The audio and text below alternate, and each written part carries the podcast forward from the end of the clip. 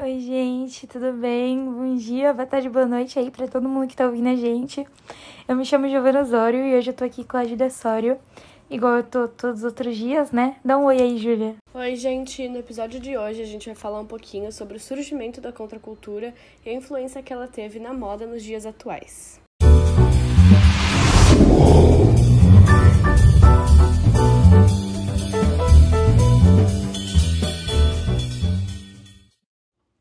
Contracultura teve início no mundo pós-guerra com os beatniks na década de 50. Eles eram escritores, artistas, poetas e músicos que subscreveram um estilo de vida não material, anticapitalista. Esse estilo de vida tem como objetivo indagar a cultura que rege a sociedade da época. Que regia, né? Depois deles, surgiu o movimento hippie, que era basicamente o movimento negro dos anos 60. Principalmente, né, que teve um nome que foi muito lembrado nessa época, que é do Martin Luther King, e ele defendia a busca pela vida harmônica entre brancos e negros nos Estados Unidos. Eles, assim como os beatniks, questionavam os padrões de vida americanos da época. Além desses protestos todos que rolaram, também existiram os movimentos como o punk, Maio de 68 na França e o Tropicália no Brasil, que é o que a gente vai falar um pouquinho sobre hoje.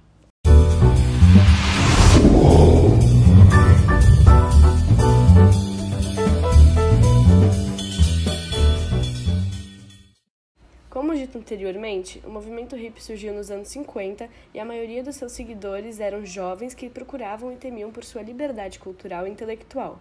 Eles questionavam os padrões de vida americanos e eram chamados de rebeldes por seu estilo de roupa, cabelo, música e principalmente os pensamentos. Hoje, eles são vistos como revolucionários por terem conseguido seu espaço numa época tão conservadora, mas a gente vai falar melhor sobre isso depois. Além disso, eles adotaram parte da cultura indiana, que era mais pacífica, depois de voltarem de lá depois da guerra, e eles também se apropriaram de religiões budistas e hinduístas. Eles também ficaram conhecidos pelo uso de drogas, como cocaína e LSDs, e também ficaram muito conhecidos pelo festival de Woodstock e seus protestos em prol de suas ideias. Falando sobre o festival, é preciso lembrar que ele foi um evento enorme para a época, estimava mais ou menos 360 mil pessoas em três dias de show. Para ter um pouco de noção do tamanho, ele teve que terminar gratuito porque os organizadores não estavam conseguindo reter as pessoas e elas estavam invadindo o espaço. Além disso, o festival contou com grandes artistas como Jimi Hendrix, que apesar de não ter tido uma audiência muito grande por causa da chuva, ele foi o artista mais bem pago do evento. Isso porque ele fez uma versão do hino nacional americano com a guitarra, que podia simbolizar um novo hino, onde as pessoas têm mais liberdade de expressão, sexo livre, drogas, direito à sexualidade e coisas desse tipo, que era uma coisa que o Jimi Hendrix zelava muito para ter. Apesar de ter sido um evento muito grande, eles só arrecadaram um milhão de reais e o investimento do festival foi em cerca de 3 milhões, então eles ficaram endividados, mas apesar disso eles fizeram história. E também um documentário sobre Woodstock chamado Woodstock Três Dias de Amor e Música ajudou muito a recuperar esse prejuízo, já que arrecadou 50 milhões de dólares nas bilheterias dos cinemas.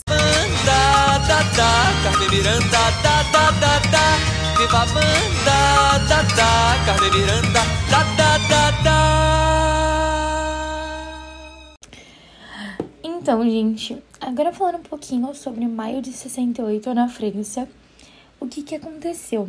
Foi uma revolta que ela foi criada por estudantes que pegou tipo todo mundo de surpresa. A polícia tratou a situação de forma violenta e acabou assim gerando consequências que mudaram toda a sociedade. O motivo que causou toda essa revolta foi a não conformação dos estudantes em uma universidade de Paris não poderem dividir dormitório com sexo oposto. Então, tipo assim, menina não podia dormir com menino, simplesmente. A pressão em cima da universidade fez com que Paris inteiro, os estudantes né, de Paris, se juntassem e ganhassem força. E aí eles tentaram combater a opressão sexual e a sociedade conservadora. Então, 8 milhões de trabalhadores entraram em greve e os manifestantes e policiais meio que estavam tipo, em guerra nas ruas. Com toda a pressão, tudo o que aconteceu, o presidente Charles concedeu eleições e aumenta os trabalhadores. Mesmo com a perda política, foi um movimento contracultural muito importante para deixar a França mais tolerante e sexualmente aberta, já que sempre foi um país mais conservador. Além de falar sobre o movimento hippie, a gente também tem que falar sobre os legados que esse e outros movimentos deixaram para as próximas gerações que viriam a seguir. como, por exemplo, a luta pelo direito das mulheres homossexuais e a preservação do meio ambiente, além de debates abertos sobre diferentes e novas culturas. Além disso, também surgiram novos movimentos que foram motivados pelo movimento hippie, como o punk, que também era um movimento de contracultura. Ele questionava direitos morais e valores estéticos por conta principalmente da monarquia inglesa. Ademais desses exemplos, a gente também pode citar a moda como um legado, já que é algo muito presente nos dias atuais. Por exemplo, é impossível basicamente você sair na rua e não ver ninguém usando uma roupa que é inspirada no movimento de contracultura hippie. É muito presente mesmo. Então, gente, voltando a falar mais um pouquinho sobre o movimento hippie, naquela época eles eram marcados por roupas com excesso de cor que na verdade trazia a ideia de que a roupa é um prolongamento do corpo. Então é como se você fosse reproduzir o que você está sentindo na sua, na sua roupa, entende? E não só nas roupas, mas nas, capa, nas capas de disco, é, em cenários de disco também, roupa de show. Foi tudo alvo de muito choque, porque ninguém estava acostumado. E aí do nada veio muita cor, muita estampa de animal, muita estampa de fruta, muita informação, sabe? Os smokes e os vestidos de gala, eles eram comuns na época. Mas aí os tropicalistas foram lá e mandaram um monte de roupa extravagante e diferenciada, sabe? Também eram muito presentes as batas, paletós coloridos, franjas e blusas soltas. As franjas eram especialmente nas mangas, tinham muitas saias e vestidos cursos e calças bocas de sino, como a que a Giovana tá usando agora, né, Giovana? Pois é, Gil, tô usando uma calça boca de sino bem anos 70. Enfim, gente, mas aí o que, que aconteceu? Como tudo que é bom acaba, os líderes, né, os principais líderes do, do Tropicália, Gilberto Gil e Caetano Veloso, foram presos. E não só presos, eles também foram isolados e aí o movimento teve seu fim. Só que, no entanto, a sociedade de hoje em dia, né, a modernidade, adotou esse modo de viver e de se vestir até os dias de hoje.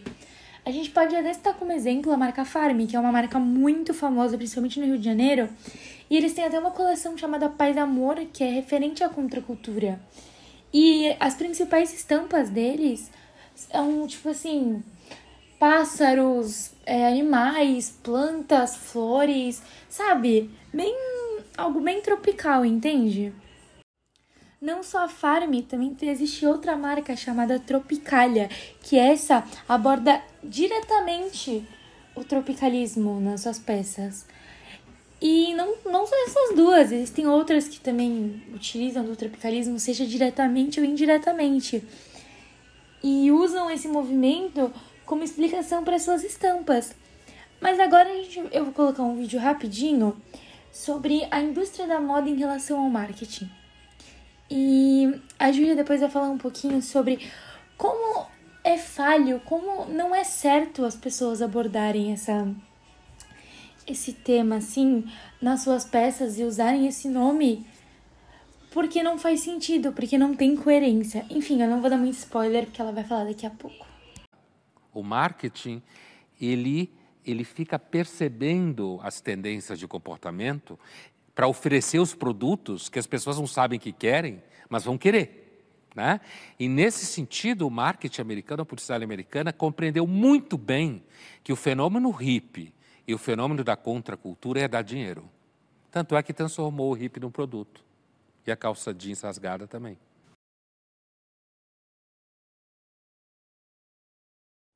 Então, como escutado no áudio anterior, o ponto principal dessa discussão é que a premissa anticapitalista acaba sendo totalmente falha na situação em que uma peça básica, como uma camisa estampada de tucano e banana da loja Farm, custa em torno de 280 reais.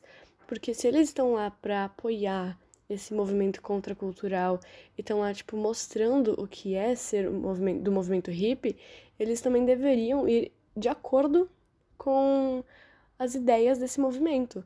Mas eles colocando esse preço totalmente absurdo em uma camisa faz com que eles sejam totalmente contraditórios, que não é muito interessante, né? Não é muito o que o movimento hippie gosta. Eles não são capitalistas, eles vão totalmente de, de acordo com algo anticapitalista. Eles não ligam para os materiais, eles ligam para as ideias, para esse tipo de coisa. Então é muito errado esse sentido. E dá para perceber muito, né, nas redes sociais, como o povo realmente não liga de pagar caro numa peça por ela ter uma estampa bonita. Ou pelo menos não liga. E não só não liga, mas também não vai atrás de saber o porquê aquela peça existe, o porquê, sabe? Aquilo é do jeito que é, entende? Então, se as pessoas fossem atrás do porquê a Farm tem essas estampas ou porque a Tropicália tem essas estampas, elas não comprariam, porque elas veriam que é uma coisa hipócrita, entende? Mas a gente consegue ver que nas redes, principalmente no TikTok e no Instagram, é muito comum ver famosos fazendo vídeos como look do dia. E aí a pessoa coloca uma roupa super colorida, extravagante, ou uma roupa cheia de estampa e não sabe de onde vem aquilo. Entende? É muito raro a gente achar alguém nessas redes falando sobre a origem da contracultura, como tudo aconteceu. Enfim, gente, depois desse bate-papo, a gente pôde perceber que, apesar de serem chamados de rebeldes e loucos pelo seu estilo de vestimenta, cabelo, música e principalmente pensamentos, e viverem com constante medo devido a tantos que queriam apagar sua história, os hippies e também os apoiadores de diversos movimentos de contracultura conseguiram seu lugar que tanto queriam em uma sociedade rígida e conservadora. E hoje eles são vistos como revolucionários, não mais apenas rebeldes, porque eles deixaram sim marcas registradas, como tanto abordamos aqui nesse podcast.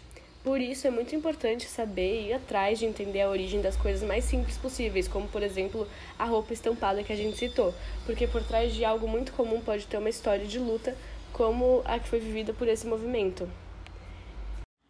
E é isso, gente. Eu queria agradecer a todo mundo que ouviu o nosso podcast e todo mundo que tá aí escutando e dando atenção pra gente. Muito obrigada a todo mundo. Queria agradecer também a Ju por estar aqui, compartilhando um pouco desse conhecimento comigo. E é isso, até a próxima. Bom, muito obrigada a todos aqueles que se interessaram e ouviram um pouquinho sobre a contracultura e não deixem o movimento morrer. Até a próxima.